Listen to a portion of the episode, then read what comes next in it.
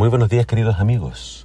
Hoy en Primero Dios te invito a que juntos leamos el Salmo 41. Dice así la palabra de Dios. Dios bendice a los que son buenos con los pobres. El Señor los libra en tiempos de angustia. Los protege y los mantiene vivos. Los prospera y los libra de sus enemigos. Los cuida en sus enfermedades y alivia sus dolores y preocupaciones. Oré diciendo, Señor, ten piedad y sáname, pues he pecado contra ti. Pero mis enemigos dicen, ojalá muera pronto y caiga en el olvido. Qué amistosos se muestran cuando me visitan, y cuando se van, salen a contar las calumnias que recogieron, y cuando se van, se ríen y se burlan. Susurran entre ellos, imaginando lo peor de mí. Tenga lo que tenga, es sin remedio, dicen, de esa cama no se levantará. Hasta mi mejor amigo se ha vuelto contra mí, el hombre en quien yo confiaba, con el que compartía el pan. Señor, no me abandones. Muéstrate benigno y sáname, Señor, para que pueda darle su merecido. Veo que estás contento de mí porque no has permitido que mis enemigos me derroten. Me has preservado por mi honradez. Has permitido que para siempre esté en presencia tuya. Bendigan al Señor, al Dios de Israel, cuya existencia data de un eterno pasado y se extiende a un eterno porvenir. Así sea. Amén. Quiero destacar tres ideas que me llamaron la atención del Salmo de hoy. En primer lugar, David habla acerca de esta cualidad acerca de Dios. Eh, bueno, voy detrás para adelante. Al final menciona de que Dios es eterno.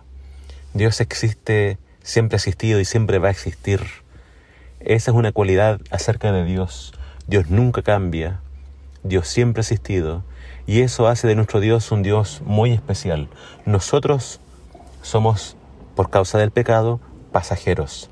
Nuestra vida es corta, pero Dios permanece para siempre.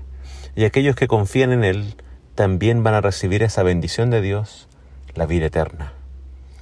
Acá también se nos habla de que Dios bendice, Dios eh, se agrada mucho de aquellos que ayudan a los pobres.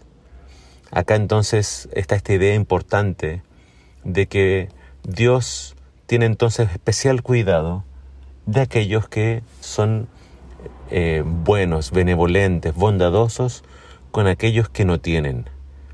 Por tanto, acá hay una promesa para quienes son, eh, digamos, muy generosos para con los más desvalidos. Y la tercera idea que habla cada vida es de, bueno, ya lo ha mencionado antes, la hipocresía de los que se hacían llamar sus amigos, que solamente esperaban su caída, esperaban eh, el mal. Pero dentro de este contexto de lo que él habla de, de estos hipócritas que le sonríen en su presencia, pero después hablan cosas muy malas a sus espaldas, él habla de una persona muy cercana. Y esto nuevamente llega a ser entonces una profecía mesiánica, porque él habla de una persona íntima que con él comía pan, lo traiciona.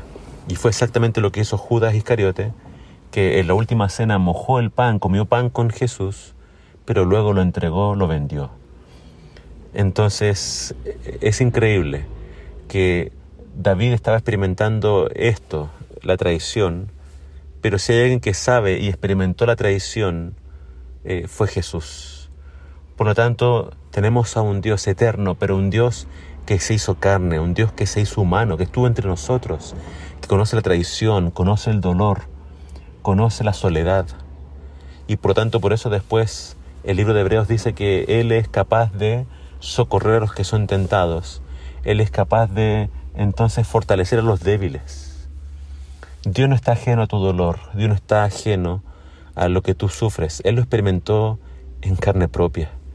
Y él entonces siempre se aferró al Padre para salir adelante.